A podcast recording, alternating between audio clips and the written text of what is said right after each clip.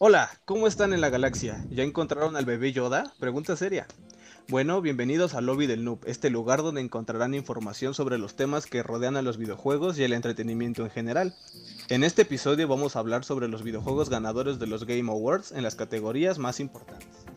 Y primero que nada, pues quiero decirles que no voy a estar solo en este podcast, a menos que estos güeyes renuncien.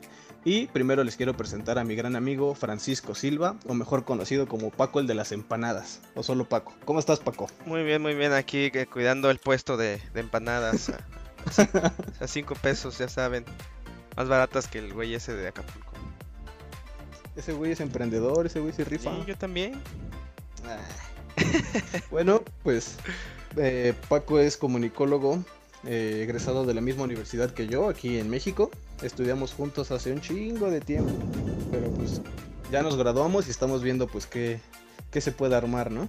¿Qué se puede armar ahorita en la pandemia, ¿no? Con, todo lo mucho, lo poco que se pueda, pero pues aquí, aquí andamos muy animado, eh, inspirado de por, de por tener un espacio así para hablar de videojuegos, algo que nos apasiona bastante. Y pues nada, vamos a darle. Exacto. Así que, ¿qué tema nos traes hoy, Paco? Hoy vamos a hablar de los Game Awards, como ya dijiste.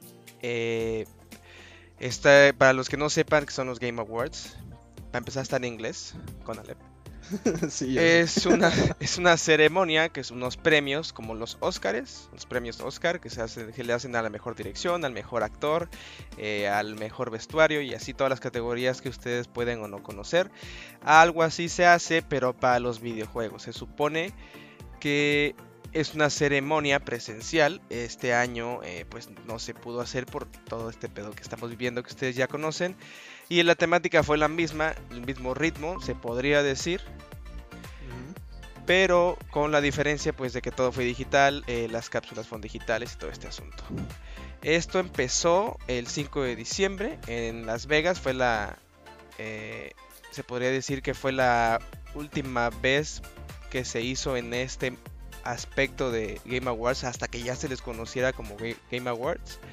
Eh, este tipo de, o sea, porque antes se fue de 2003 al 2013 cuando se hacía en un canal tipo Twitch TV que se llamaba Spike TV, que pues era muy de nicho, todavía sigue siendo muy de nicho, pero pues cuando menos ya hacen trending topics en Twitter, ¿no?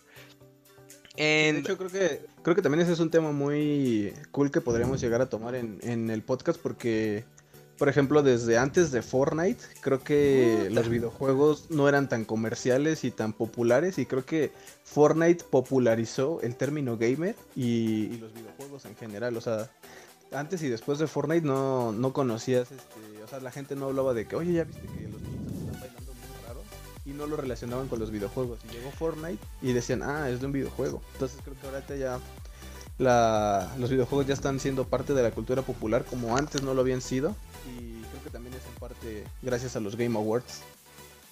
Así es, pues todo va de, la mano, ¿no? La, tecnología, las redes sociales, pues va ganando más auge, como, como bien dices, pues antes de, ah, pues están jugando ahí en su Xbox y ya, pues ahora no solo estás jugando en tu casa, ahora lo transmites y estás jugando solo en tu casa, pero pues en la plataforma te ven 10 güeyes, 100, un millón o no sé, los que te vean, ¿no? Y pues no ya, ya no estás solo, o uno, o tú nada más ahí en tu sí, celular Yo me veo a mí mismo.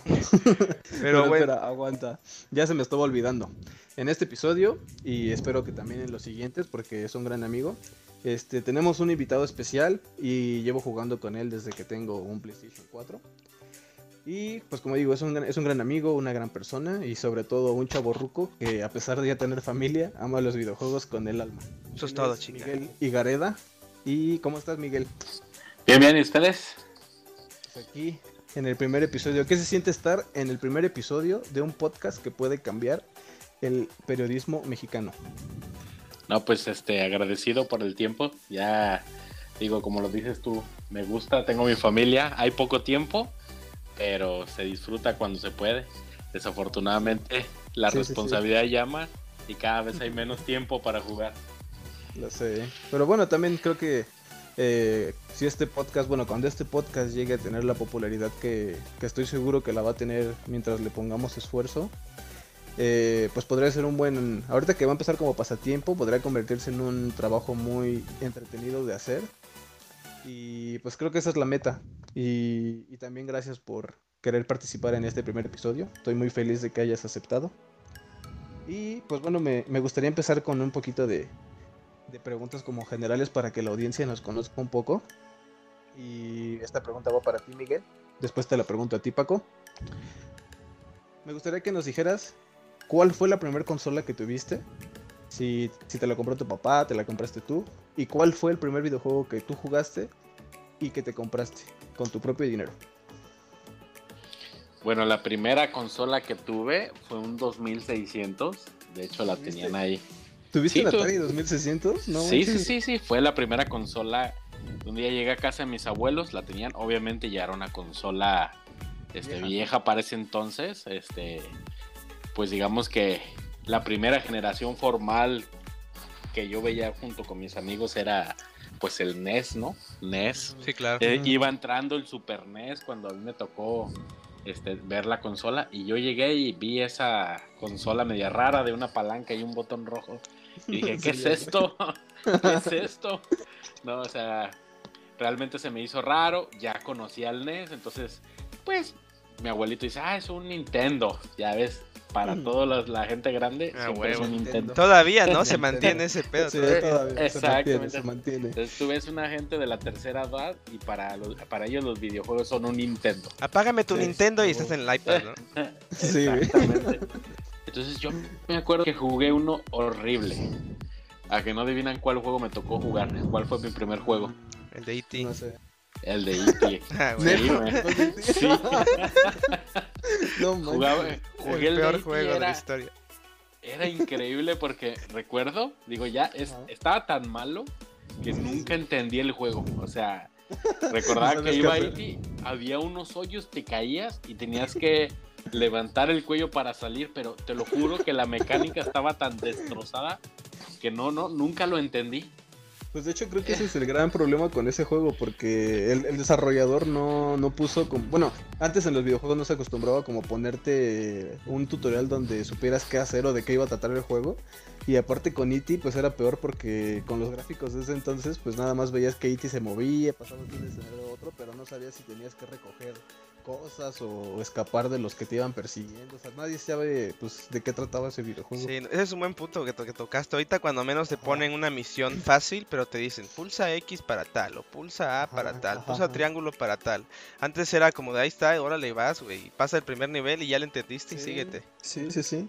Y luego lo peor para nosotros que pues somos de México, eh, pues era que estaba en inglés. Y o sea, uno con 8 o 9 años, ¿cómo le haces para saber que, que tenías que apretar tal botón y que con eso hacías tal acción si estaba en inglés?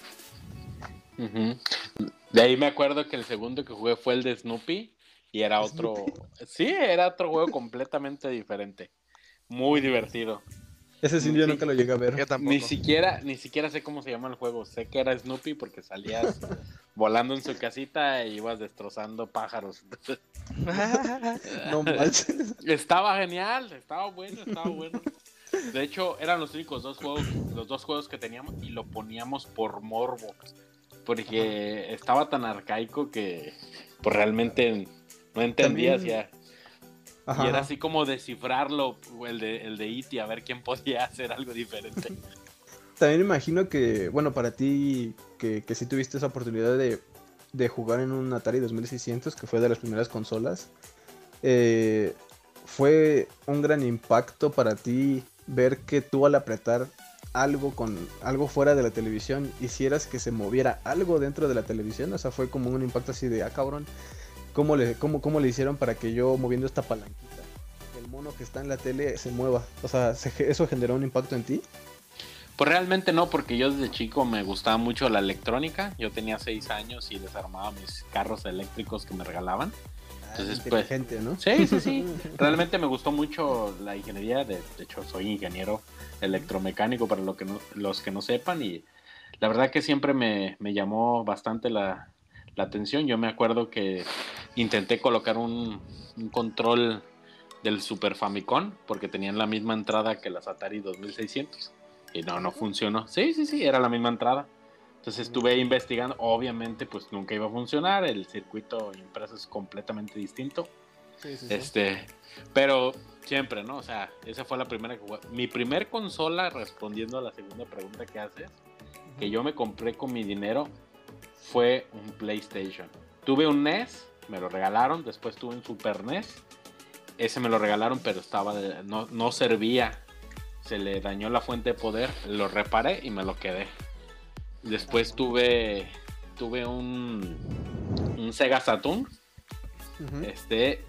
Y ya, ya estaba viejo el PlayStation 1 cuando yo lo agarré y también lo agarré reparado. Como tenía, como yo estaba en el taller de electrónica en la secundaria, me llegaban muchas cosas para reparar. Y en esa ocasión me llevaron un PlayStation 1 este, que se veía la mitad de la pantalla, ¿no? Era la tarjeta de video la que no funcionaba este, pues en ese entonces no era como tal una tarjeta o un componente que se cambiara, sino era todo. Y luego de repente me llevaron otro que no le servía el lector láser, pero como el PlayStation, el 1 inicialmente era Fayuca, era complicado tener refacciones, realmente no se distribuyó formalmente el PlayStation 1, entonces pues se me hizo fácil y le dije, oye, este, te doy tanto, ¿no? Por, no me acuerdo ni cuánto le di, creo que era una cosa así como 300 pesos en ese entonces. De ese entonces. Exactamente. Y pues el láser funcionaba bien de la consola, que se veía a la mitad. Entonces también le compré al otro la, su consola y de dos hice uno. Y eso fue mi primer consola que yo compré con mi dinero. No manches. Te pasa, Miguel. Me enseñé, me enseñó a piratear los, los, los PlayStation 1 y ese fue mi segundo negocio en la secundaria que mantuvo mi vicio de los videojuegos. Dicho Miguel, loco. Y bueno, eh, Paco, también me gustaría que tú nos compartieras pues tu experiencia, que, ¿cuál fue la primera consola que tuviste y cuál fue la primera que te compraste?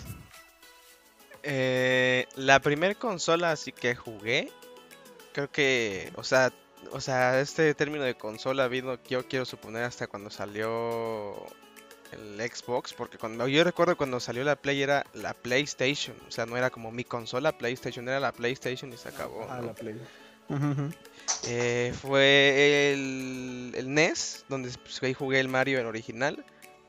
Y luego de repente que te veían, te vendían como cartuchos de varios juegos y pues ahí tenían como... 64 en uno, ¿no? Ajá, y pues ahí el Karateka y... Ándale, ese era bueno, ese estaba bien divertido. Estaba, ese fue el primero, lo primero que jugué, lo tenía aquí un primo y pues no lo jugaba tanto porque pues me llevaban como seis años y pues tenían dos controles, ¿no? Y pues prácticamente me aplicaba la de ¿quieres jugar? Mira la pantalla. o te desconectaban un control, ¿no? No, ni eso, güey. O sea, como nada más tenía dos controles, era como de, bueno, pues. ni pedo, ¿no? Y. Pobre Paquito. Esa fue la primera que, pues, se podría decir que toqué y jugué. La primera mía, mía, mía fue el Xbox 360. Yo siempre quise el Xbox, pero pues no, no se pudo hasta que una vez en, en una tienda departamental estaba ahí con mi carnal y mi jefe y le dije, oye papá, ¿y si compramos un Xbox 360? Ah, no, pues sí, ya yo y yo ponemos la mitad. Ah, no, pues que Simón. Ah, y lo compramos. Y me acuerdo que venía con el FIFA, creo que el de FIFA 2008, no me acuerdo cuál, güey. El Forza y uno de Marvel ahí, todo pedorro. Ah, no manches, tuviste la misma, el, mismo Xbox que yo. Yo ah, también me compré ese. Venía en paquete, ¿no? Así como de... Sí, sí, sí. Y el FIFA era el juego grande, ¿no? Y pero creo que ya era, creo que el FIFA o sea, de hace un año y medio, ¿no? Un así, o sea, no era, el actual, pero pues era como, ah, pues tengo FIFA. Sí, porque me acuerdo que ese, ese, FIFA 2008 era el que traía la portada a Memo Ochoa, A, Ronaldinho y creo que otro güey. Ahí lo tenemos todavía ese, vendimos todo menos ese, ese juego porque lo jugábamos. Obviamente, como no teníamos otro, lo jugábamos y lo jugábamos y lo jugábamos. Sí, no. Ah. Entonces, esas fueron, sí, esas fueron las, las, primeras. Se puede decir que ya cuando me metí directo pues, a las consolas fue en el 360. Y a ese sí le dimos batalla, nos echamos como tres, güey. Quemamos como dos, sea, de tanto uso. Obviamente siempre nos cagábamos de, risa porque teníamos la garantía y así la primera vez que se nos quemó, como era la primera vez, ah, no, pues ahí te va otro otro nuevo, ¿no? Y pues nada más decía ahí refurbished. Y si tienes un año de garantía, y pues como traía garantía, pues le dábamos crime bien duro. Y a los 7, 8 meses otra vez se tronaba. Y así estuvimos, güey, como con 3, 360 nuevos cada cierto tiempo. Simón, esa fue la, la primera la primera consola que Aprovecha el bug. Ajá, así es. Saludos, Microsoft. No manches. Sí. no escuchen este podcast, Microsoft. Esa fue la primera, para que veas. Paco se los hackeó, Paco se los hackeó. así es. No manches. Que nadie me va a preguntar a mí. No, a mí no me importa qué juego has jugado. Vamos a lo que sigue entonces. Tú a ver cuál ha sido, cuál fue la primera, la primera que jugaste y la primera ya que tuviste tú así propia, tuya de ti. Eh, bueno, pues todo empezó. no, eh, bueno, creo que la mayoría tuvieron su primera experiencia con el, Super Nintendo, pero ese Super Nintendo tuvo una versión, este, como pirata que se llamaba Family. No sé si lo llegaste a eh. ver o escuchar. Pero ese era el NES, güey. No era el Super ah, Nintendo. Ah, ok, ok. Bueno, entonces, bueno. Cada, cada este generación siempre tuvo su piratita, ¿no? Sí. Eh, eh, su versión de hecho, el Famicom era una versión. Ajá. Esa era una versión oficial. De hecho, no existía el NES en Japón. Famicom era la versión japonesa. Obviamente hubo copias del Famicom. El, el NES. Y fue cuando le pusieron Family, ¿no? Exactamente, el Family era la copia del Famicom, pero en realidad los cartuchos cortos eran, eran originales eh, en su principio, ¿no? Y ya después se empezaron a clonar y llegó acá como Family. Pero existían dos versiones. La del cartucho largo era el NES que llegó a Estados Unidos, a América, y se comercializó así porque pues a los americanos les gustaba todo grande. Sí, es en serio, esa es la realidad. Esa es la realidad. Tú decides, tú decides, sin albur o con albur. Pero bueno, este. Eh, bueno, eh, la, historia está chida porque mi papá. Bueno, yo iba con mi papá y mi hermano siempre a los tianguis. Ya sabes, ¿no? Que te mandan este por la comida o por las cosas que necesitas para hacer de comer este en la tarde. Y pues íbamos ahí pasando por las cosas de electrónica, que ves que aquí en México siempre es muy común que haya chucherías en los tianguis de, electrónica, teles y DVDs, controles y así. Y pues íbamos pasando, yo tenía como unos, que serán 8 años. Y, y pues ahí estaba, me acuerdo, no, no me acuerdo bien, pero creo que estaba como en 500 pesos. Y hasta te lo vendían, o sea, no te lo vendían con caja, pero te lo vendían como en set. Que traía, bueno, te daban de elegir tres cartuchos y dos controles por 500 pesos. Yo me acuerdo, no sé. Este, y pues esa fue la primera consola que, mi papá me compró. Y que de hecho, eh, por eso siento un, muy bonito recuerdo hacia los videojuegos, por eso, porque eh, mi papá fue el que inició esa pasión hacia los videojuegos en mí. Y la primera consola que me compré yo con mi dinero, y que, bueno, incluso me ayudó un poco mi papá, este, fue cuando salí de la prepa y bueno, yo tenía una beca. Este, me acuerdo que para continuar la universidad, pues tenía que sacar este promedio arriba de 8.5 para que la beca me cubriera la, universidad, la carrera. Y, el último día de clases, ya que te daban tus promedios y tenías que llegar a, a tu casa, decir de que a entregar la boleta y así, del último semestre. Este, nada, ese día nada más estaba mi papá. Entonces llegué, dejé mi mochila, le dije, aquí está mi boleta, ya, ya pasé todas mis materias, no reprobé. Con permiso. Sí. y este, y en ese entonces, que fue por ahí del 2014, este, pues fue cuando empezó la octava generación de consolas, que fue PlayStation 4 y Xbox One. Y me acuerdo perfectamente que, que todos los meses, este, ya previos a antes de salir de la, de la prepa, este, pues yo le estaba diciendo, ¿no? Así de, oye, mira, este, va a salir el PlayStation 4, va a salir el Xbox, no sé. Y mi papá así de, no, pues sí, chido, chido tu cotorreo. y entonces ese día, eh, pues llegué, le, enseñé las, boletas y le dije, ya, ya saqué el promedio, ya, ya puedo empezar a, elegir este, pues, la universidad que quiera, este, ir a hacer exámenes, no sé qué. Y me acuerdo perfectamente que estábamos sentados en la, en la cocina eh, agarró la boleta, la, la vio, la dobló. ¿La rompió? no, no, no, la dobló, así bien serio, porque mi papá es muy, muy serio. Y me, pues me vio y me dijo, vamos por tu play.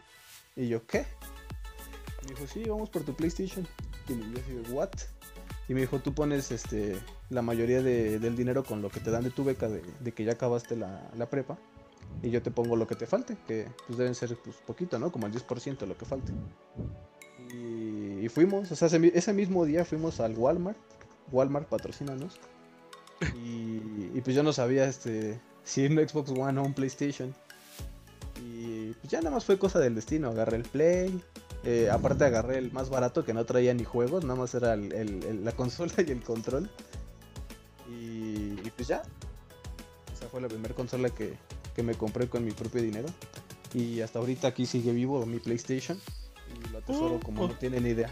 Y le entraste al Fortnite porque era gratis. no, pues cuando empezó Play todavía no estaba Fortnite. Estaba uno que se llamaba Blacklight. Qué oso, güey. Ah, sí, es cierto. Otro que se llamaba este Warframe, algo así, era de ninja. El Warframe, nada más. sí. Sí, lo llegué a jugar contigo. Están, están, muy chingonas las anécdotas. El Warframe es como el Call of Duty de pobres, ¿no? Así como de, güey, no me alcanza. Bueno, Warframe. No, no, no, el Warframe es este de ninjas espaciales. ah, chinga. ¿No es uno como tipo Rainbow Six Siege? No, no, no. Ah, chinga, No, es de ninjas espaciales. Eh, hazle cuenta que es, RPG. Es RPG porque tú eliges a tu, a tu personaje y lo diseñas y todo. Y tienes que hacer misiones entre planetas y así. O sea, está bueno, pero. Es un Destiny de bajo presupuesto. Ah, ya vi, ya vi, lo estoy confundiendo, güey. Sí, sí, sí. Pero bueno. Eh, hay que seguir con lo de los Game Awards, que es a lo que vinimos. Es, lo choncho de este video. La carnita del taco. Así que, tú dinos, Paco. ¿Quién ganó la mejor dirección de arte de este año? Este año en los Game Awards se la llevó. Usted ya quiero escuchar eh, sus pues opiniones acerca de, de, esta categoría. Yo pensé que se le iba a llevar otro juego. Pero este año la mejor dirección de arte se la llevó Ghost of Tsushima. Entonces no sé, no sé si ustedes hayan votado o si votaron por esta o votaron por otra o querían que ganara otra, otra, otro, juego. Yo sí voté por Ghost of Tsushima. Se lo merecía, cabrón. ¿Tú, qué piensas, este, Miguel? ¿O ni lo jugaste? Yo no lo he jugado y sí le traigo ganas. Hombre. ¿Qué parte prepárate para este capítulo? No te quedó claro. Espérame tantito. Estoy guardándolo para el Play 5 porque sé que tiene retrocompatibilidad. A 60 frames. Bueno, pero yo también, bueno, eh, un punto y aparte creo que los videojuegos sean como, bueno, aparte de que es una evolución, eh, siento que un videojuego no necesita tener buenos gráficos para ser bueno. Eh, no, no necesariamente. Así es. No necesariamente, pero, tiene, que ser divertido. Exacto. Pero ahí no importan los gráficos. No, no, pero sí se disfruta verlo de mejor manera. Es el plus que puedes tener. Es que realmente, por ejemplo, hoy en día yo ya tengo bastantes juegos que ni siquiera he jugado, no tengo el tiempo que quisiera para poderme dedicar a eso. O sea, es de que terminas tu jornada laboral, llegas a tu casa, te pones a jugar y ya tienes a la esposa encima de, oye, hazme caso. Es la típica de casado que ustedes todavía no entienden, ¿no? Entonces, no, no, no, no, no, no, se llama ser mandilón, se llama ser inteligente y querer. huevo. Entonces, no, la verdad es que sí, llega un punto donde hay tanta oferta, o sea, dice la gente, no, no hay juegos, pero realmente sí. Y los juegos cada vez este, van siendo de arriba de 30 horas, 40 horas. Yo me acuerdo cuando jugaba juegos en el NES que era de sentarte y en una hora lo terminabas, hora y media. Y ahora cada vez... Y era rejugarlo para encontrar como cosas ocultas, ¿no? Exactamente. Y ahorita es, son más adictivos, requieren más tiempo, a veces, por ejemplo, yo en lo personal, cuando sé que voy a sentarme en un juego de ese tipo que requiere mucho tiempo, ya mejor no lo juego, ya prefiero aventarme una partida de Warzone porque sé que nada más tengo 40 minutos, ¿no? Y a veces eso es lo que te, te rompe el ritmo de seguir jugando videojuegos. y luego uno va, tengo un buen de juegos, no sé, compré Control, compré el Borderlands 3, tengo el de Doom Eternal y no los he jugado. Ahí están nuevos, o sea, no, no les he jugado, entonces ni abiertos están. Exactamente. Entonces llegas a ese punto donde ahora ya no tienes tiempo, tienes el dinero, pero no tienes tiempo. Y antes tenías el tiempo, pero no tenías dinero. Entonces, por una o por otra. Sí. típico. Y bueno, retomando un poco el tema de, bueno, de, de, Ghost of Tsushima que ganó la dirección de arte. hablando lo que, lo que tú nos estás contando del tiempo. Eh, esta dirección de arte, que ya sabemos que se está, bueno, que se crea para las series de televisión y para las películas, este, que es aquello que crea el ambiente para que tú te sientas en, en la época o en el momento que estás jugando o viendo. Eh, ¿Crees que es necesario eh, tener como tiempo para adentrarte en ese en ese ambiente? O sea, es decir, Ghost of Tsushima ganó la, dirección de arte y bueno, yo, yo sí lo jugué. Y a mí me encantaba porque podías ver los paisajes, cómo se movían las hojas, cómo caían este eh, partículas de... ¿Cómo se llaman estos, estos insectos que brillan? Luciérnaga.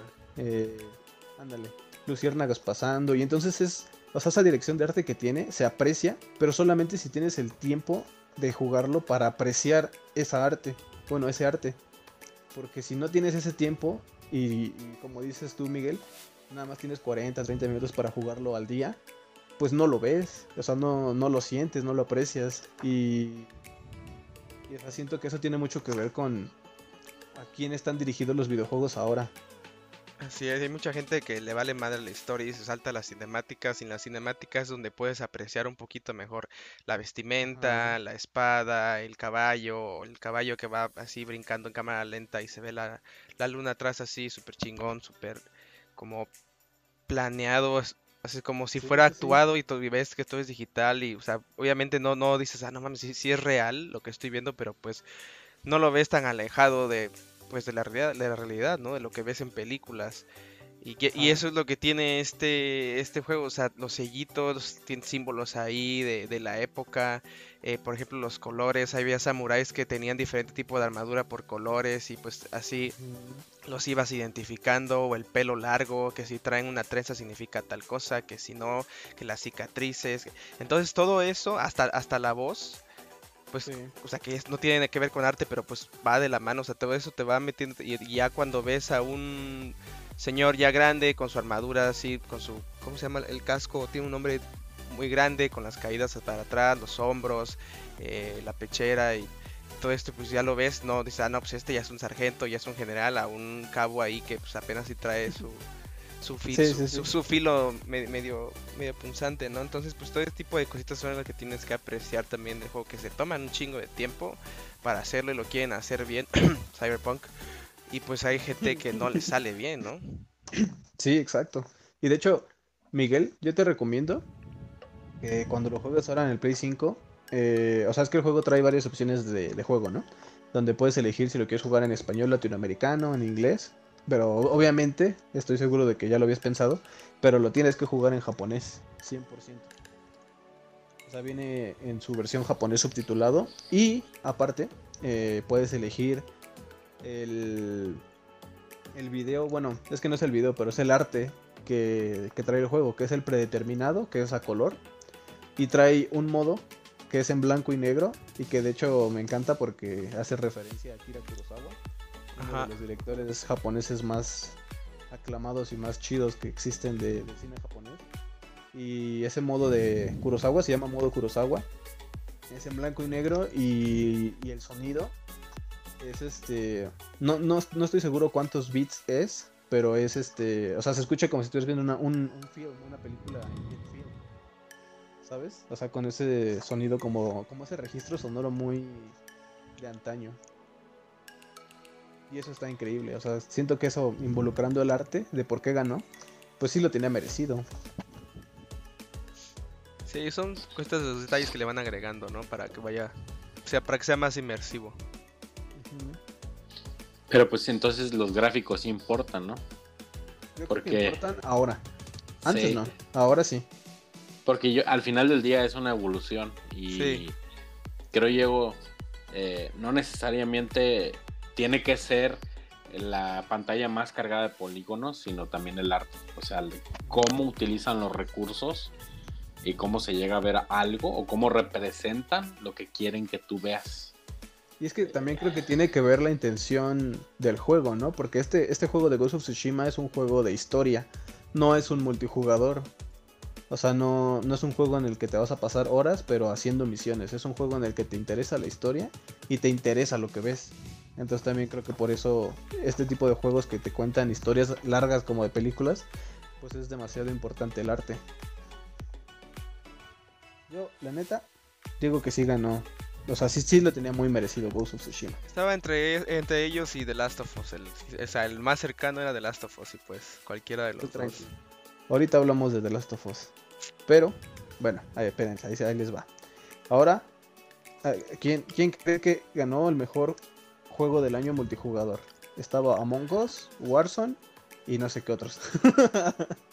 Pero bueno, imagínense quién ganó. Ahí yo te voy a ser sincero, güey. Yo decía, bueno, si gana Warzone, pues es porque esa modalidad de Warzone eh, revolucionó muchas cosas en los first person shooters. Pero también Among Us, yo siento que debieron haber hecho otra categoría como, o deben haber otra categoría como el Comeback of the Year o algo así como de que no es de este año, porque ahí hubo medio chanchullo, ¿eh? Sí, es del año pasado. No, es hace como tres años, ¿no? 2018, güey. Tú, Miguel, ¿a quién le vas? Y, híjole, yo ya vi que ya sé quién ganó. Entonces, ¿para qué te pregunto? No, no, no, no. No, no, es que, bueno, yo creo que es como todo, ¿no? Están preguntando prácticamente cuál es el más popular. Ajá. A mí me tocó ver gente de arriba de 40, 50 años que jamás había tocado un videojuego que estaba jugándolo. No Sí, que porque su niño le dijo que juégalo conmigo. Y es como lo que pasó con el Nintendo Switch, ¿no? Este, pues empezó a ser algo tan popular para la gente grande que ya lo veían hasta para hacer ejercicio. ¿No? Entonces, gente que jamás había tocado los videojuegos se empezó a interesar en ellos. O, los, o jugaron, si tú quieres, por un periodo breve de tiempo, pero fue una moda. Sí, sí, exacto. Se convirtió en moda. Lo que, lo que decíamos de Fortnite se popularizó en corto. Pero, bueno, primero que nada, pues sí, ganó Among Us. La neta, pues no sé, no, no sé qué pensar porque Warzone es un multijugador que llamó muchos jugadores, de hecho le quitó más del 60% de sus jugadores a Fortnite y a Apex. Pero Among Us, siento que la plataforma tuvo mucho que ver porque todos tienen un smartphone, pero no todos tienen una consola. Sí, es algo que está muy, que es muy real. El, o sea, todo Latinoamérica, eh, o sea, es más fácil en Latinoamérica que te digan, güey, vamos a jugar, no sé, Free Fire, que es para el celular, vamos a jugar eh, Among Us, que es para el celular, o vamos a jugar Minecraft Mobile, o sea, que igual es para el celular, ¿no? A que te diga, güey, vámonos a unas partidas de Warzone, güey, vámonos a jugar, si existiera, ¿no? El cooperativo de Assassin's Creed, o sea, pues, también entre por la lana y por la cultura, vas a Japón y pues obviamente te dicen, güey, vamos a jugar, no sé, Assassin's Creed en celular, en compu, en PlayStation, o sea, porque pues la pinche lo traen en el ADN casi casi ellos pues, todo el, todo el pedo de... Esos güeyes hasta se conectan a jugar en realidad virtual, no manches. Entonces ahí aprovecharon pues que sí, con lo que tú dices, güey, que la mayoría de las personas pues tienen un smartphone y ya el smartphone, así sea el más pedorro que tengas, pues lo corre. Nada más te van a escuchar bien jodido en el Discord, pero pues lo vas a correr. sí, eso sí. Sí, yo siento que tiene por ahí. Y ya está haciendo. Para, hoy en día ya es una prioridad que alguien tenga un, celular, incluso un niño pequeño. a mí me ha tocado ver, ni, ver la gente que trae niños de brazos todavía de un año, meses, y les dan el celular porque se quedan tranquilos. Les atrae los sonidos, el video que le ponen. Entonces, a veces como que siento que hoy en día ya las mamás dicen, ah, le, doy, le compro un celular porque se queda quieta, un iPad. Y creo que hoy para los niños es mucho más accesible tener un celular que una consola, porque los padres no ven, aunque sea más caro a veces el celular, no lo ven como un gasto tonto, como el de una consola, ¿no? Alguien que nunca ha jugado videojuegos. Entonces, pues los niños son las primeras interacciones sociales. Por ejemplo, yo, hoy en día lo veo con mi niña, ¿no? Ella tiene nueve años. Ella prefiere jugar Roblox en una computadora que puede correr lo que quieras. Con una RTX 2070 prefiere jugar Roblox a jugar cualquier otro juego como Minecraft o algo más elaborado. Y creo que no es que le guste el juego, sino que se arraigó de que nosotros le empezamos a dar un celular Y pues era el primer juego que, que tuvo acercamiento, ¿no? El Roblox y sus compañeritos de la escuela juegan Roblox. Y es lo mismo, a veces llegas y juegas Warzone, no porque te guste la fórmula y quieras jugar. A veces también te metes a jugarlo nada más para estar platicando con, alguien o estar echando relajo. Y ya ni siquiera es el sentido de ganar, es como que ya lo ves como un entorno social donde te diviertes. Sí, de hecho, eh, Paco, tú me vas a dar la razón. No. Eh, ah, chinga tu madre. de, hecho, eso tiene un nombre, es una... Es un fenómeno de la comunicación acá, oyéndome bien comunicólogo. Ojo. Que, se llama espiral del silencio, no sé si te acuerdas, Paco. Así es. con, con, tal de, de, convivir, bueno, no de convivir, con tal de ser parte de un grupo, eh, si la mayoría aprueba algo, tú automáticamente lo quieres aprobar también para ser parte de ese grupo. Entonces creo que ese también fue el fenómeno que está sucediendo con, con Among Us. Ves que todos juegan y se invitan y ves que están bien divertidos y dicen, a ver, invítenme, yo también quiero, quiero ser parte de eso. Y es aquí, o sea, es que para lo como dijimos, lo, hablando de las gráficas, de que influyen o no, en este juego vemos que no influyen las gráficas para nada es más la jugabilidad y pues el... O sea, como de... Te dicen, bueno, de aquí para acá no te vas a salir del juego. O sea, no puedes salirte de la nave. O sea, no puedes salirte de la jugabilidad, ¿no? No puedes hacer cosas que no están permitidas en el juego como un mundo abierto y que mates inocentes o que vayas y, y ayuda, ayuda, me están robando y que la ayude. O sea, como más toma de decisiones aquí es más como de puedes jugar de aquí a acá pero en donde las opciones son infinitas es qué gente metes, cómo te comportas con ellos, qué vas a decir, qué no vas a decir y como siempre es, o sea, lo mismo pero diferente, esa opción de poderlo volver a intentar en un corto plazo con gente distinta y cotorreando y cagándote de risa o enojándote. Ese es el gran éxito de esa madre, además de que sus gráficas pues no son las, las mejores, pues tampoco son las peores. O sea, no es de 8 bits el factor importante creo que es que te divierte bien cabrón. O, sea, se genera ese... Esa, es que no es adicción. Eh, e, esa palabra no me la he aprendido bien. Este, pero te hace querer, este, o sea, si te toca ser impostor, automáticamente quieres a huevo vencer a todos y, ponerte a decir mentiras para que este, no, no se den cuenta que tú eres el impostor, ¿no? Está bien cabrón porque sí, o sea, a mí me pasó, yo lo jugué con mi novia y estaba, estábamos ahí mi novia y mi. ¿Cómo se dice el hermano de tu novia? Cuñado. Ah, cuñado, mi cuñado. Estábamos jugando a Mongos y le dije a mi novia que ponernos un nombre como de pareja, ¿no? Así de Goku y Milko, algo así, o sea, tonterías así. Y este. Y ya íbamos ahí caminando, le dije, vente, hay que hacer la misión de acá del ventilador, de la basura. Y de repente me mató. Y yo así de. ¡Ah! Me mataste, hija de tu. sí, sí, sí, está. Está bastante. Y, eso es a lo que iba, ¿no? O sea, la categoría es multiplayer del año. Para empezar, es Game Awards, es anual, ¿no? O sea, se califican los juegos que salieron en el, en el año. Eh, voy a medio tocar otro tema, pero pues no hay un juego que se llama Cyberpunk que lo venían lo, lo, vienen anunciando desde hace muchos años que va a salir, que va a ser un hitazo y que luego para las siguientes generaciones de consolas, pero también para las que estaba planeado sacarlo y lo sacan y pues fue un medio hit, hit a media, se podría decir. Trabaron la página para descargar el juego. Fue trending topic los primeros tres días, con tanto como para cosas buenas como para cosas malas. Pero simplemente por el hecho de retrasarlo, ya no participó en el Game Awards de este año y se va a tener que esperar al que sigue. Y pues así como empezó con muchos problemas, pues a ver cómo le va, ¿no? Va a tener que competir contra los que vayan a salir para el siguiente año. Y Among Us, que salió en el 2018, está compitiendo para el 2020, entonces ahí se pierde un poco el, el pues que val, que sea como anual este asunto. Más, yo, o sea, yo con esto de Among Us dije, bueno, pues este pinche juego está muy cabrón, todo el mundo lo está jugando. Ya, o sea, entrabas a Twitch un día y veías que Warzone era lo más streameable, o League of Legends, o Minecraft de repente cuando se conectaban los españoles, no sé, así el Rubius, todos esos güeyes. Y dices, ah, bueno, pues sí, estoy viendo el trending. Pero salió Among Us y todos los días Among Us, Among Us, como cuando Fortnite, me recordó mucho a Fortnite, que salió Fortnite y todos los días el trending en, en, Twitch era Fortnite, Fortnite. Así fue lo mismo aquí Among Us y veías a todos chiquitos, youtubers, digo, este, streamers chiquitos, streamers grandes, de edad pequeña, de edad, este, así como nosotros, chavos chavos o rucos, o sea, de todo. Y es como, no mames, ¿hasta dónde está llegando este juego? Y lo más cabrón es que la compatibilidad PC celular, eso estuvo, ahí fue, eso fue la clave, eso fue la clave. Fue una pendejada que para los de PC se los cobren y los de celular gratis, pero pues si lo querías sí, así también y hackeado y todo, ¿no? Pero pues eso estuvo bastante bien, o sea, ese link como de PC a, o sea, era como de, güey, puedes jugar con todos que tú quieras.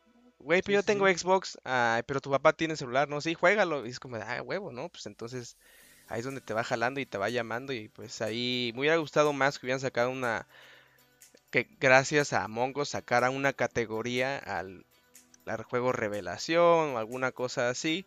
Y pues así ya le dan chance, no sé, por decirte algo, a un juego de Madden. Por ejemplo, el Madden que sacaron ahorita el 2021, que fue el peor Madden que han sacado no sé, que después lo recompongan el asunto y sea el mejor Madden, ¿no? Por decir algo, algo así, pero más de nicho, como Animal Crossing o así juego revelación, que pues también compartió ahí.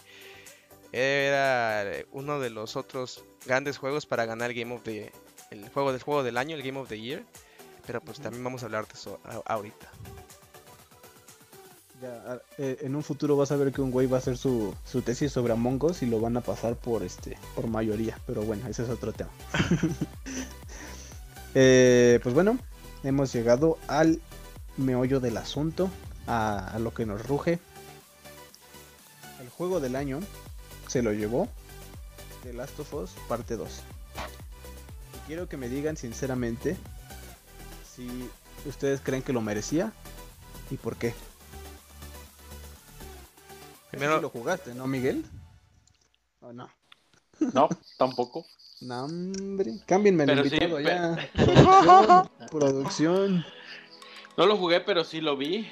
La verdad, eh, creo yo que el juego, digo, la primera parte estuvo muy bien. este, se ve la jugabilidad buena. Digo, tuvo. Tuvo ahí algunas. Este. Pues división entre su público, que hay gente que le agradó, gente que no. Pero creo que ya fue más un tema controversial por lo que tocaba que más un juego. Creo que sí, algo que tiene razón es que se pudo haber llamado un Charter 5 sin Drake o Nathan Drake y hubiera pasado. O sea, creo que sí estuvo un poco forzada la historia. Digo, para mí Naughty Dog yo creo que ha sido una de las mejores desarrolladoras que ha tenido Sony.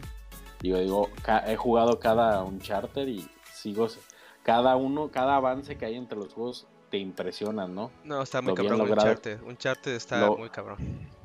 Lo que ves visual, tanto visualmente como la historia, la narrativa, creo que son de los juegos que te puedes pasar jugando y no lo sientes, no, no, lo sientes pesado, al contrario, sientes que te va contando algo, avanzas bien. Entonces, pues no, no se me haría extraño que, que lo hubiese ganado sin haberlo jugado, porque sé que viene de un estudio muy, muy, muy bueno en lo que hace.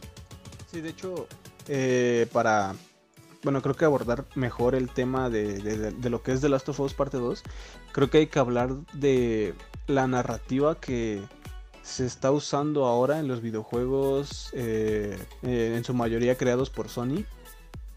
Porque antes, un videojuego tú, o sea, te ponen una historia como simple, así de, ah, vayamos a Mario. Eh, en Mario tú pasabas de castillos en castillos y veías que no estaba la princesa, ¿no? Y, pues tú sabías que estabas buscando una princesa y que por eso este, tenías que saltar a los honguitos, comer honguitos, etc.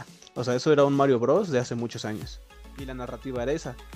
Eh, tienes un personaje principal que estaba teniendo un conflicto porque no encuentra una princesa que secuestraron. Y su objetivo es salvarla pero ahora eh, creo que desde, un poquito antes de The Last of Us, creo que desde Uncharted, desde Halo, desde Gears of War y Resident Evil, este, desde ese entonces los videojuegos empezaron a tener una narrativa más inmersiva y mucho más producida. Entonces, ustedes, eh, estoy seguro de que jugaron eh, The Last of Us 1 o al menos vieron todos los comentarios que generó en, su salida de entonces. Sí. Eh, cuando salió The Last of Us 1, o The Last of Us porque no se llama The Last of Us 1, eh, ganó el juego del año de ese entonces. Y todas las desarrolladoras, todas, todas, todas, todas, al ver que se podían narrar cosas interesantes este, así tipo cine, ahora en los videojuegos todas empezaron a apostar por crear historias así. Y después de The Last of Us este, 1, eh, salió Uncharted 4 con una narrativa ya más inmersiva. Salió este Spider-Man, el de, el de Marvel, el de 2018, el que es exclusivo de PlayStation. Este, eh, un etcétera de videojuegos como Halo 4, Halo 5, este, Gears of War 4, que en donde ya el gameplay no es que quede de lado, pero es un recurso más para contarte una historia que, que ya te, te mueve, diría Enrique Paco, te mueve el tapete. Este, con los dilemas y con los con los conflictos que tiene, porque, o sea, vamos a un ejemplo corto con The Last of Us. El, conflicto central es que Joel tenía una hija cuando inició la pandemia. Su hija, que era su hija única y que él la había cuidado, se le muere, la matan y él queda destrozado y se vuelve contrabandista 30 años después de que ya pasó la pandemia y la muerte de su hija. Entonces eh, llega una, eh, una niña nueva y le dicen que la tiene que llevar de un punto A a un punto B.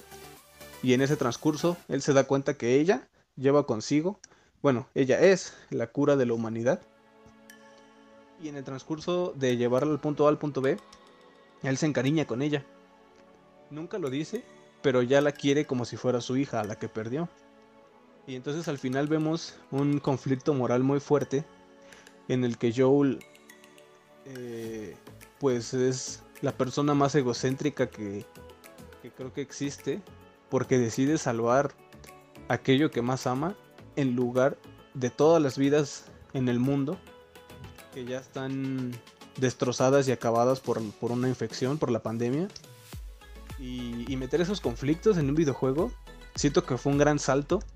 Que, que ahora gracias a eso, eh, pues los videojuegos te cuentan historias increíbles que te hacen llorar, que te hacen emocionarte y que te hacen querer más, que, que te hacen querer conocer más sobre un personaje.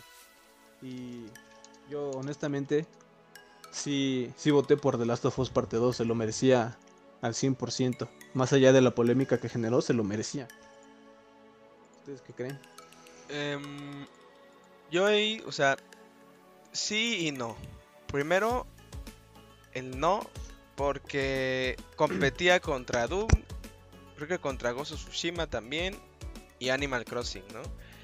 Y pues aunque sea como de, güey, cada quien hace su juego con su temática, con su jugabilidad como quiera, la verdad no tiene, no tenía con qué compararlo. O sea, con los juegos que quisieras poner, o sea, yo creo que solamente así no, hubiera una competencia cerrada si hubiera habido, no sé, algún GTA o no sé, el primer Call of Duty que sacaron, que fue un pinche juegazo. O sea, algo así que digas, no mames, sí le compite. De ahí en fuera no le competía absolutamente nadie. Eso es de entrada, ¿no? O sea, como que los demás, o sea, son juegos muy buenos y lo Animal Crossing está muy cabrón. La gente en que lo, que lo, o sea, que llegaron a jugarlo fue muchísima gente a jugarlo pero por el tipo de juego que es, como que pues es muy de nicho y no todos ese, pues quieren hacer su granjita, intercambiar cosas, tener amigos, tipo, tipo Pokémon. Se me hace más como tipo Pokémon Go, ese estilo de, juego que les llamaría la atención a ese tipo de personas, ¿no? Que, que, le, que le guste ese tipo de juego. Eso es el primer no. El segundo no, es que el primero yo lo seguí muy de cerca porque un amigo tiene Play, entonces lo jugamos en su casa. Y se puede decir que lo pasábamos en conjunto, güey. Y pues la historia me mamó, ¿no? O sea, el mundo posapocalíptico, casi tipo zombies, pero sin ser zombies. Y que tienes que andar corriendo y buscando y... Y si, o sea, este, un si se lastiman ya valió madre y porque no es como un Marvels que se lastiman, ah, sí, ahorita viene Tony Stark y me cura, ¿no? Sí, Y pues como que te metes y es como, no mames, y pues tienes que estar corriendo siempre, no hay ningún momento de tranquilidad y cuando piensas que hay un momento de tranquilidad, te mete una cinemática y te mete más. O sea, estaba muy chingona la historia. Y en este dijeron, ¿saben qué? Todo esto que hicimos, chingar su madre. Cosas nuevas, temáticas nuevas. Ya nos, ya no sientes lo mismo. Ya, o sea, como que lo tomaron al principio, después ya no, después otra vez sí, después dos horas y media de un personaje que no te cae bien. O sea, como que se desviaron del camino al que iban. E igual sí lo tomaron, pero siento como que no. Es que, ese fue el primer error que siento yo que hicieron con sus fans, porque eso era de lo que más se quejaban. O sea, igual se quejaban de lo de Abby y todo ese asunto controversial, pero más se emputaban por el rumbo que tomó la historia. Es que, ¿sabes qué siento que fue lo que pasó? Eh, no sé si te enteraste, pero cuando recién sal... Bueno, el juego ya venía con retrasos, igual que Cyberpunk. O sea, ese, eh, hasta los trabajadores se quejaron de que los hacían trabajar más de 8 o 9 horas. Este... Y bueno, ya venía con retrasos y se atrasó creo que hasta junio, julio, no me acuerdo. Bueno, cuando salió el juego, eh, la crítica especializada, la, la opinión que sacó así 24 horas después de que se estrenó el juego, la crítica fue el, juego no es lo que se esperaba. El juego este, no cumple lo que promete. El juego no es una digna secuela. Y entonces ese bombardeo de críticas negativas automáticamente influyeron en la crítica de los jugadores a decir que era pésimo, que la historia este no cumplía, que no debieron matar a Joel, etc. Y este ese ese boom de que este juego está feo también lo afectó porque estoy 100% seguro de que la gente que opina mal de él no lo jugó y no lo terminó y no le entendió. Estoy seguro de eso. ¿Tú lo jugaste, Paco? Lo jugué un poco, pero no lo... O sea, yo nada más digo, bueno, pues sí está muy chingón, se queja mucha gente, pero pues no... O sea, no lo pude jugar bien, bien, bien, bien así completo. Llegué antes de la parte de Abby todavía, o sea, hizo que ya llegando ahí ya habías jugado bastante, pero te faltaba, por decir, la otra mitad. Pues no me pareció malo, me pareció bueno. O sea, en grandes así, muy general, bueno. No, no como cuando jugué el primer Uncharted que, que jugué, creo que fue el 2, que puta está poca madre. Pero siento que ahí eh, eso también influyó, influyó bastante. Influyó bastante porque pues mucha gente no lo pudo jugar hasta dos semanas después que salió. Y pues ya como bueno, ya que lo jugaron los streamers y todo, ya lo jugaron los mortales, pero ya sesgados, ¿no? Con eso que dices. Sí, es que esa, opinión influye bien cabrón. O sea, si tú ves que, por ejemplo, si el youtuber favorito que sigues, por ejemplo, Fede Lobo, eh, que él te diga que el videojuego no le gustó por tal, tal y tal y tal, pero tú no lo has jugado, pues ya te dejas influenciar por él. Sí. Eso es, eso es este, obvio. Pero, bueno, creo que Creo que el tema de The Last of Us lo podemos hablar más a fondo en otro video y en otro podcast. Porque en este ya nos estamos pasando un poquitín de tiempo. Así que, Miguel, eh, ¿cuál sería tu conclusión de estos tres ganadores de, esta, de estos tres apartados que hablamos? ¿Qué, ¿Cuál sería tu aportación? Mire, yo creo que para multiplayer, pues no, no estoy de acuerdo. No, no estoy de acuerdo que Among Us sea un juego, el mejor juego multiplayer. Sí es el más amigable, quizá, pero creo que hay juegos mucho mejores.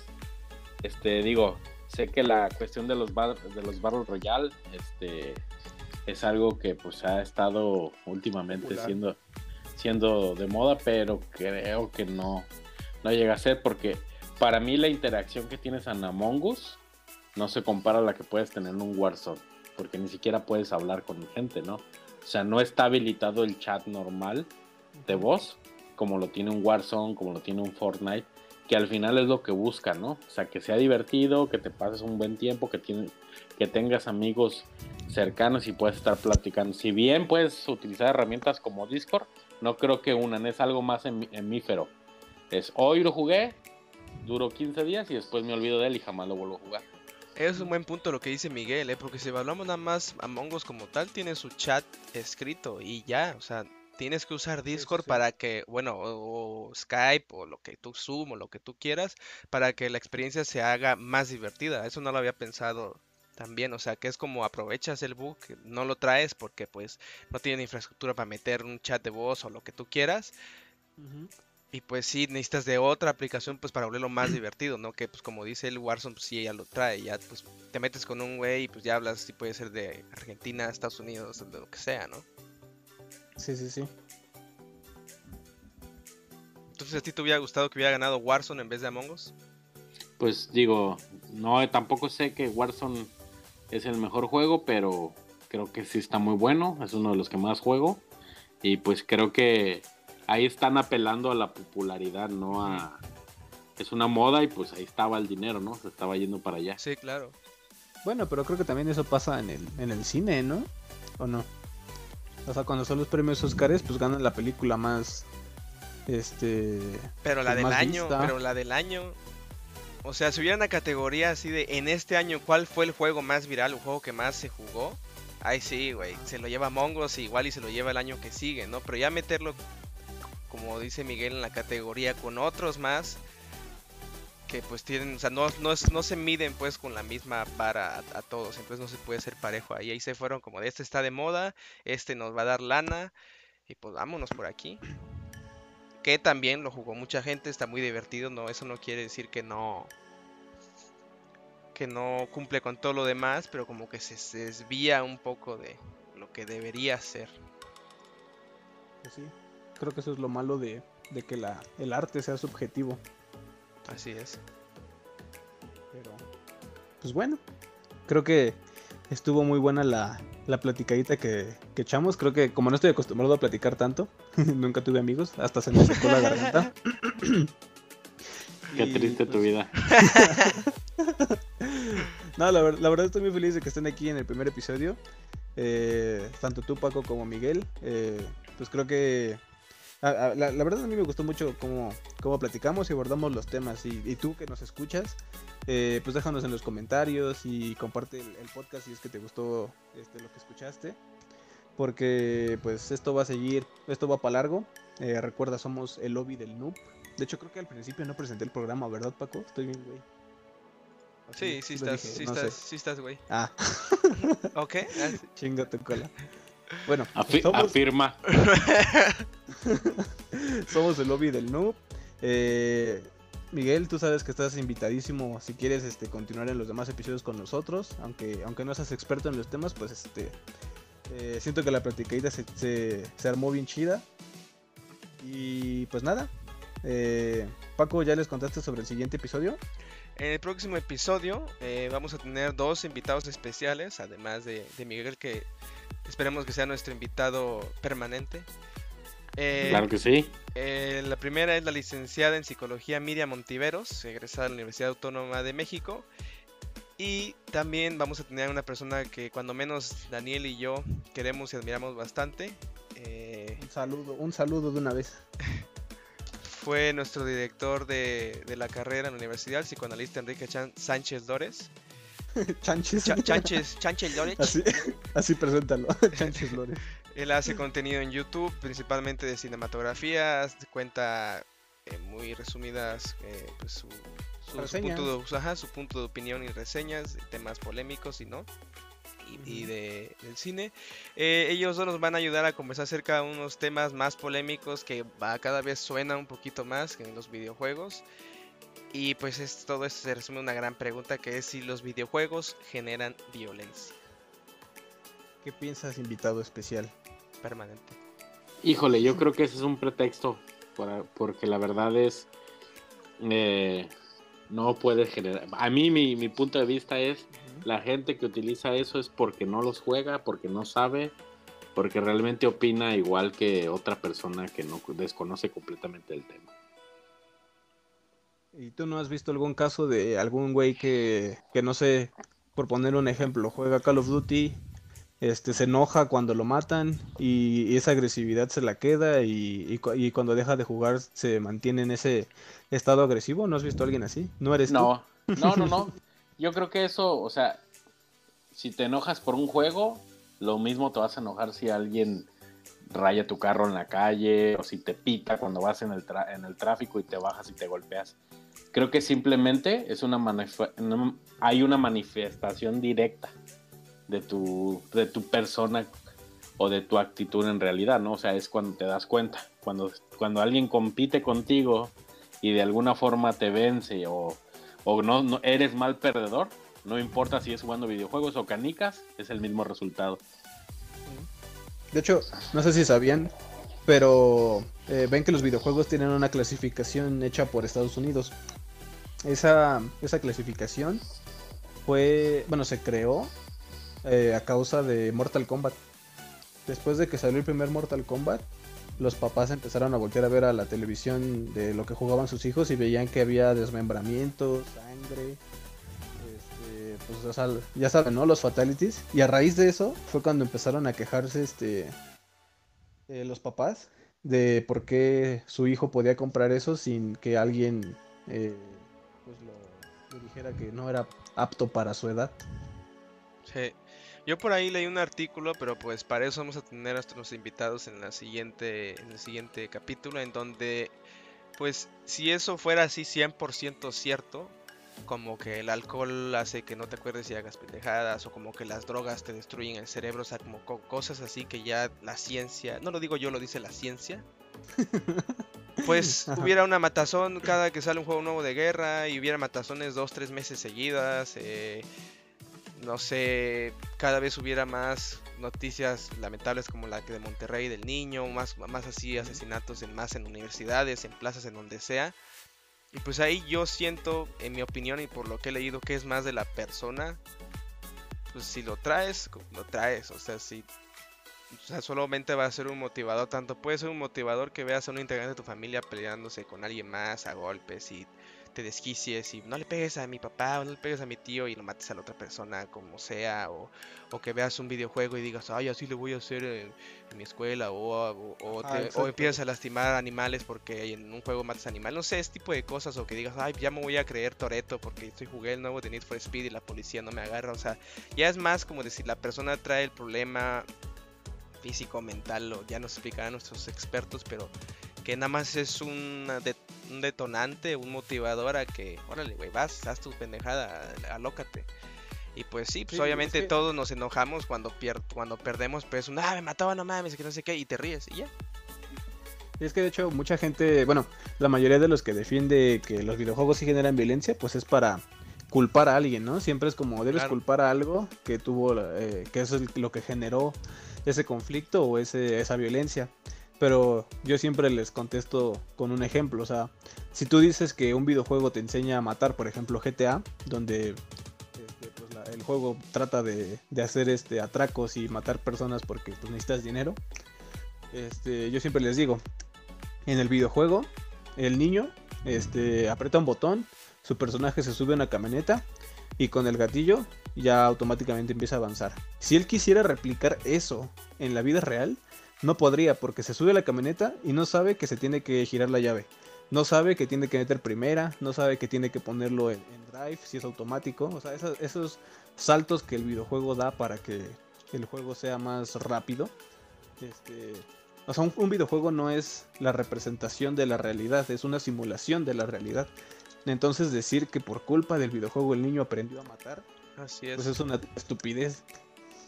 Pero como dices, para eso están los expertos, así que guárdense sus opiniones para el próximo episodio. Y audiencia, déjenos sus preguntas que le quisieran hacer a los expertos eh, en el siguiente episodio, se las vamos a hacer. Y también déjenos, pues, qué les pareció este episodio. Recuerden seguirnos en nuestras redes para que no se pierdan de nuestros próximos episodios. Eh, aparecemos como el lobby de Noob en Facebook y también en YouTube. Y pues nada, muchas gracias por acompañarnos. Que la fuerza los acompañe. Paco, despídete. Nos vemos en el siguiente episodio. Ya saben que aquí en el lobby del Noob Puro Pro, main desde la beta. y pues a seguir jugando y a seguir probando nuevas cosas. Ya también hablaremos del cyber, Cyberbooks. sí, no manches. es una tontería. No, luego no te conté. O creo que sí te conté. a, ti no te conté, Miguel, perdón. Anécdota antes de que terminemos. Eh, ¿Ven que salió el nuevo Assassin's Creed Valhalla? Eh, me compré la Gold Edition que traía este el Steelbook y un póster porque lo compré en Game Planet. Game Planet, patrocínanos porfas. Este, bueno, lo compré, ¿no? Estaba bien ansioso, no pude dormir como toda una semana porque ya faltaba una semana para que lo mandaran. Y llegó, grabé el unboxing, este, estaba bien feliz, jugué como dos semanas este, para poder acabar la historia principal, estaba bien feliz, o sea, yo, estaba, era, la época más feliz de mi vida porque al fin un Assassin's Creed estaba bueno, este, Y entonces llegó la misión final, ajá, donde tenías que vencer a Odín, alerta de spoiler. Y después de vencerlo salía una cinemática. Eh, después de que yo vencí a Odín, en lugar de salir esa cinemática, me dejaban en el como lobby donde tienes que vencer al jefe final y no avanzaba nada. Y entonces me salía el menú principal para recargar la partida y decía datos dañados. F. Y entonces me enojé bien cabrón. Sacaba y metí el disco para pues, que agarrara. Este, me puse todo loco. Borré este, todas las partidas que tenía y lo quise empezar de nuevo. Y como saqué el disco y mi PlayStation ya estaba dando problemas con el, lector de discos, o sea, ya no los jalaba bien. Eh, cuando lo metí, lo troné. y entonces ahora ya no puedo jugarlo porque mi lector de discos ya no Qué duro, qué sad. FJ. Pues pinche Bugisoft, pinches bugs, para que no hacen bien su juego. Pero bueno, ya. Gracias por estar aquí. Y el lobby del noob se despide. Yo soy Daniel, este güey es Paco y el otro güey es Miguel. Y gracias por escucharnos. Nos vemos. Nos vemos en el siguiente. Que estén bien.